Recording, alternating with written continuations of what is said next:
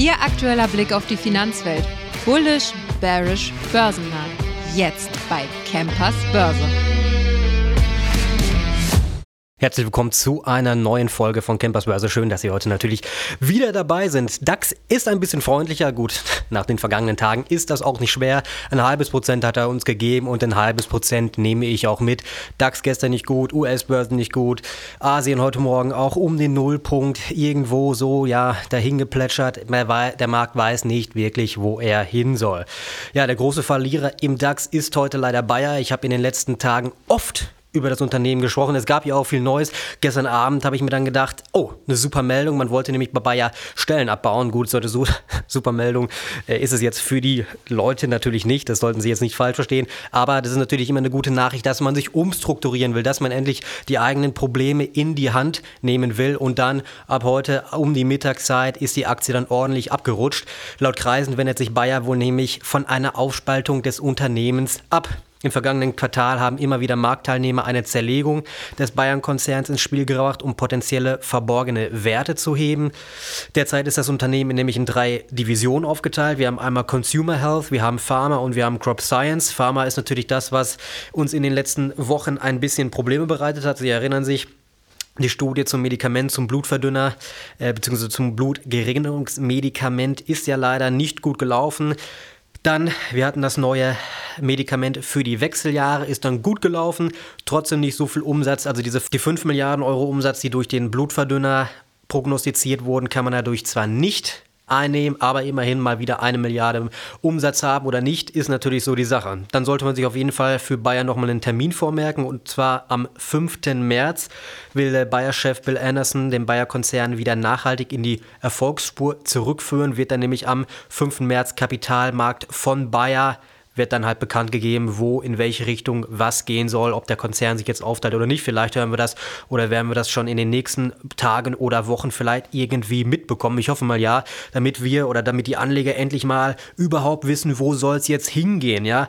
Ich hatte gerade nochmal geschaut, seitdem Bayer vor ein paar Wochen so abgeschmiert ist, hatte die Aktie ja bis vor ein paar Tagen oder bis vor einer Woche, eigentlich sind wir ja gut gelaufen. Wir hatten da fast an die 20 Prozent wieder gemacht. Da dachte man, okay, der Abverkauf, der war übertrieben. Es geht langsam, aber stetig. Und, ja, bei den deutschen Unternehmen dauert es ja eh so ein bisschen, bisschen länger. Die deutschen Anleger sind eher so ein bisschen, ja, bisschen zurückhaltender. Es geht wieder nach oben, zack. Und heute haben wir dann wieder ordentlich verloren. Mal gucken, ob sich die Aktie jetzt aber einigermaßen halten kann. Ja, einen ordentlichen Crash gab es auch bei Plug Power denn es gab wieder leider schlechte Nachrichten in der Wasserstoffbranche. Branche. Seit Jahresstart ist die Aktie vom US-Unternehmen um satte 50 Prozent, oder wir haben schon knapp über 50 Prozent sogar verloren. Wir sind von 4,30 sind wir 1. Januar gestartet, aktuell auf 2 Dollar und 9 runter. Es ist nämlich ein Aktienverkauf geplant. Damit will man ungefähr eine Milliarde Euro, äh, eine Milliarde Dollar will man damit einnehmen, wie aus einer SEC-Einreichung von Plugbauer hervorgeht. Äh, ein entsprechender Marktvertrag sei mit dem Finanzdienstleister B. Rayleigh geschlossen worden. Mit der Maßnahme, die dann nicht noch näher begründet wurde, will sich das Unternehmen natürlich frisches Geld verschaffen. Der Schritt dürfte auch durch die Mauer-Auftragslage legitimiert werden, denn seit geraumer Zeit kann Plug Power hier keine wirklichen Neuigkeiten vermelden. Wir wissen natürlich, die Gesamtstimmung in der Wasserstoffbranche ist aktuell dunkel. Auch der Konkurrent Nel. Tiefster Stand seit 2020, ich hatte es vor einer Woche erzählt. Seit Januar, also seit 1. Januar schon 23 Prozent wieder in diesem Jahr verloren. Und äh, wir erinnern uns natürlich auch an den IPO von ThyssenKrupp Nucera, die ja letztes Jahr, Ende letzten Jahres an der Frankfurter Börse ihr Debüt gefeiert haben mit 22,40 Euro. Meiner Meinung nach war der IPO-Preis, ich weiß es nicht genau. Auf jeden Fall sind wir da Seit Beginn IPO minus 35 Prozent. Heißt also Wasserstoffbranche, Branche, man sollte vorsichtig sein, man sollte drauf schauen, vielleicht, wenn wir da, wenn die Politik da nochmal was dreht, vielleicht kann man dann in diese negativen Unternehmen nochmal investieren, aber man sollte aktuell absolut auf Abstand bleiben. Passen Sie da wirklich auf. Das war's von mir. Jetzt geht's weiter mit dem Interview. Viel Spaß damit. Ja, jetzt geht's weiter mit meinem Interviewgast Maximilian Völkel. Schön, dass du da bist. Hallo Erik. Ja, wir hatten ja in den letzten Wochen öfters mal über Siemens Energy gesprochen. Es ist nicht gut gelaufen, aber heute wir sprechen über Siemens Energy, wir sprechen über Nordex und wir sprechen über Vestas. Sie haben alle drei was gemeinsam und zwar sie produzieren Windkraftanlagen beziehungsweise sind in der Produktion tätig. Ähm, ein weiteres schwieriges Jahr liegt hinter den Aktien der Windturbinenbauer, doch es gibt Anzeichen der Besserung, habe ich gelesen bei uns als Überschrift. Was sagst du dazu? Wie waren die Punkte, die der Branche im letzten Jahr zugesetzt haben?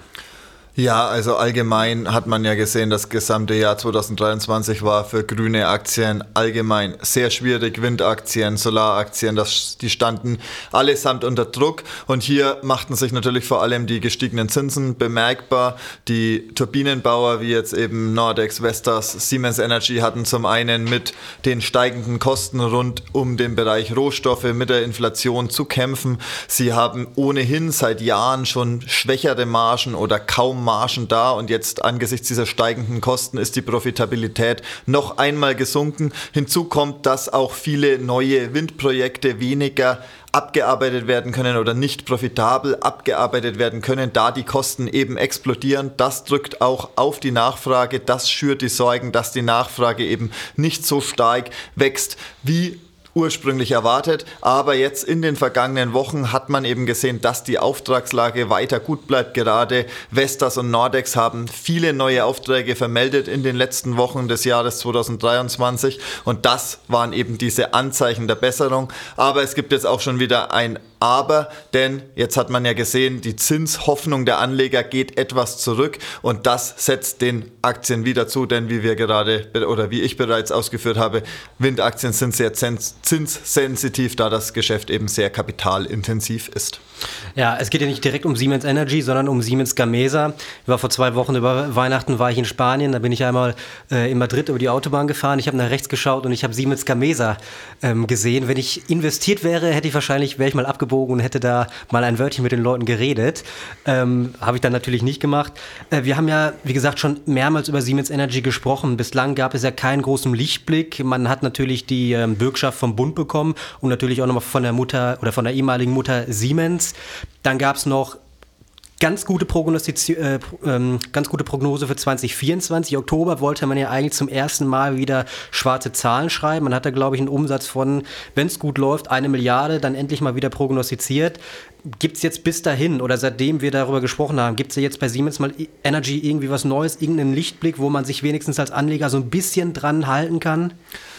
Ja, in den vergangenen Wochen hat sich die Nachrichtenlage bei Siemens Energy oder jetzt eben auch bezogen auf Siemens Gamesa ja sehr beruhigt, nachdem im vergangenen Jahr, das vergangene Jahr kann man ja durchaus als Horrorjahr für den Konzern bezeichnen, viele hausgemachte Probleme haben zugesetzt. Und jetzt hat sich das Ganze etwas beruhigt nach den Bürgschaften des Staates, aber man muss auch ganz klar sagen, eine klare Lösung für diese hausgemachten Probleme hat Siemens Energy oder Siemens Gamesa immer noch nicht vorgestellt. Also man arbeitet schon daran natürlich zum zum einen diese Fehler bei den Onshore-Turbinen zu beheben und andererseits auch den Hochlauf der Fertigung bei den Offshore-Turbinen voranzutreiben. Aber es fehlt nach wie vor diese klare Strategie, wie es besser werden sollte. Man stellt zwar jetzt bessere Geschäfte wieder in Aussicht, aber nach wie vor werden einige Turbinen, die eben fehleranfällig waren, aktuell gar nicht verkauft. Also hier ist Siemens Gamesa in diesen Bereichen derzeit gar nicht am Markt, kann auch von der bereits erwähnten guten Auftragslage nicht profitieren. Von daher, wir sehen da schon nach wie vor sehr sehr viele Fragezeichen und hier bleibt schon noch viel Arbeit und hier muss das Management schon erstmal noch klare Strategien und klare Anhaltspunkte liefern, um sich wirklich wieder Vertrauen bei den Anlegern zu verdienen. Denn, wie du bereits gesagt hast, Siemens hat ja damals Gamesa aus Spanien übernommen und seitdem gab es ja immer wieder hausgemachte Probleme. 2023 war hier kein Einzelfall, von daher viele Fragezeichen. Ja, du hast quasi meine nächste Frage äh, schon zum Teil beantwortet die, Produ äh, die einigen Turbinen werden überhaupt nicht mehr verkauft, dass da Probleme gibt. Alle drei, Nordex, Vestas, Siemens Energy bzw. Siemens Gamesa, produzieren alle Windkraftanlagen. Sie sind alle im gleichen Markt ja tätig, bzw. verkaufen alle im gleichen Markt. Dann wäre jetzt eigentlich die Frage gewesen, wie kann das sein, dass sie dann wirklich, die, beim einen Unternehmen läuft es gut, wir haben eine gute Auftragslage, aber bei dem anderen, hm, läuft es dann, wie gesagt, wie bei Siemens Gamesa halt nicht so gut. Gibt es da noch andere Gründe oder ist es wirklich bei Gamesa nur das Qualitätsproblem, dass wir da nicht verkaufen können einfach?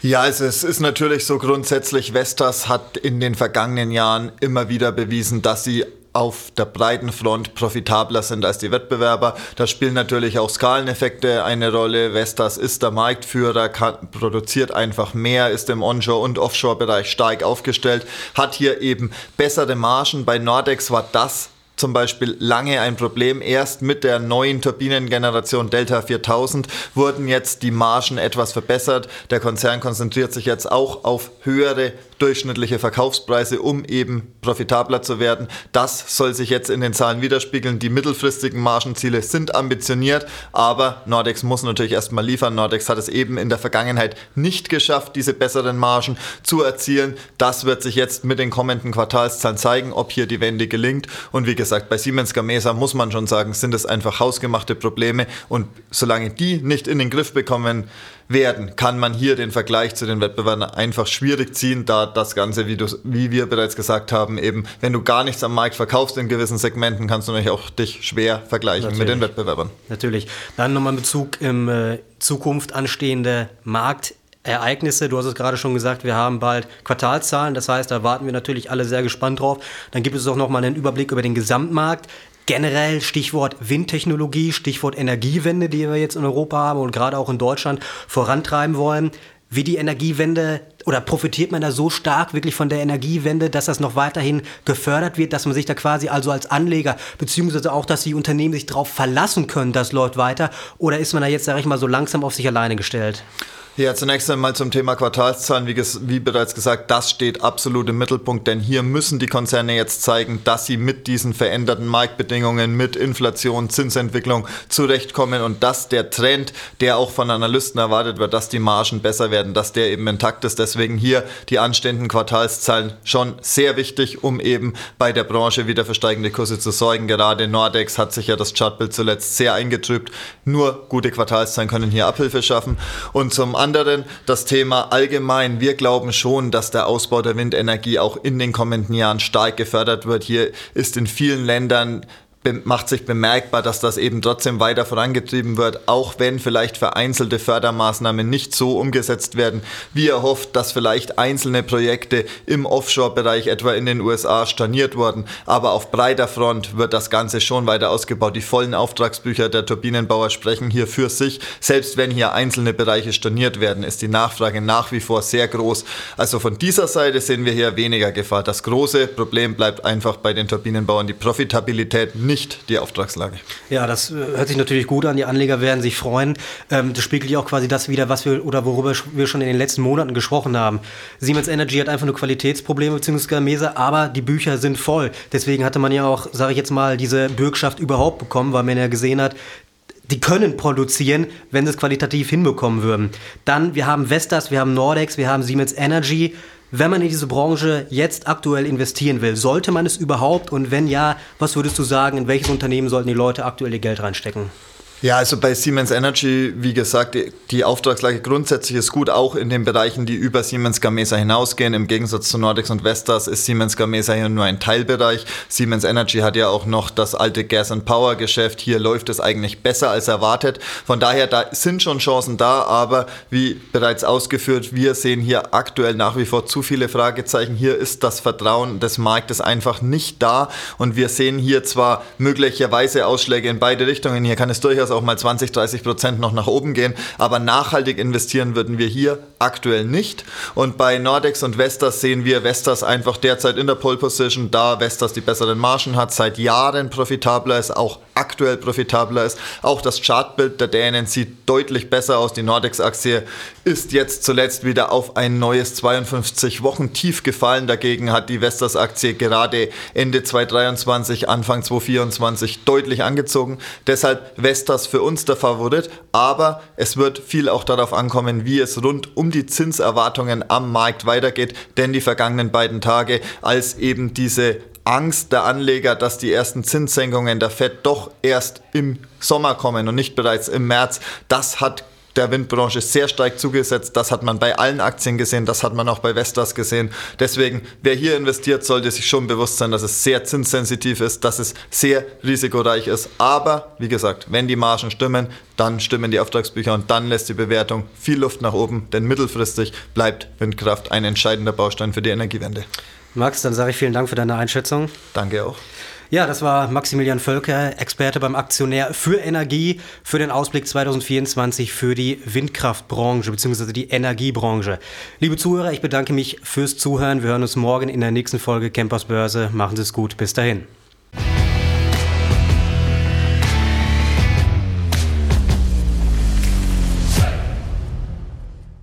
Die im Podcast besprochenen Aktien und Fonds stellen keine spezifischen Kauf- oder Anlageempfehlungen dar. Die Moderatoren oder der Verlag haften nicht für etwaige Verluste, die aufgrund der Umsetzung der Gedanken oder Ideen entstehen.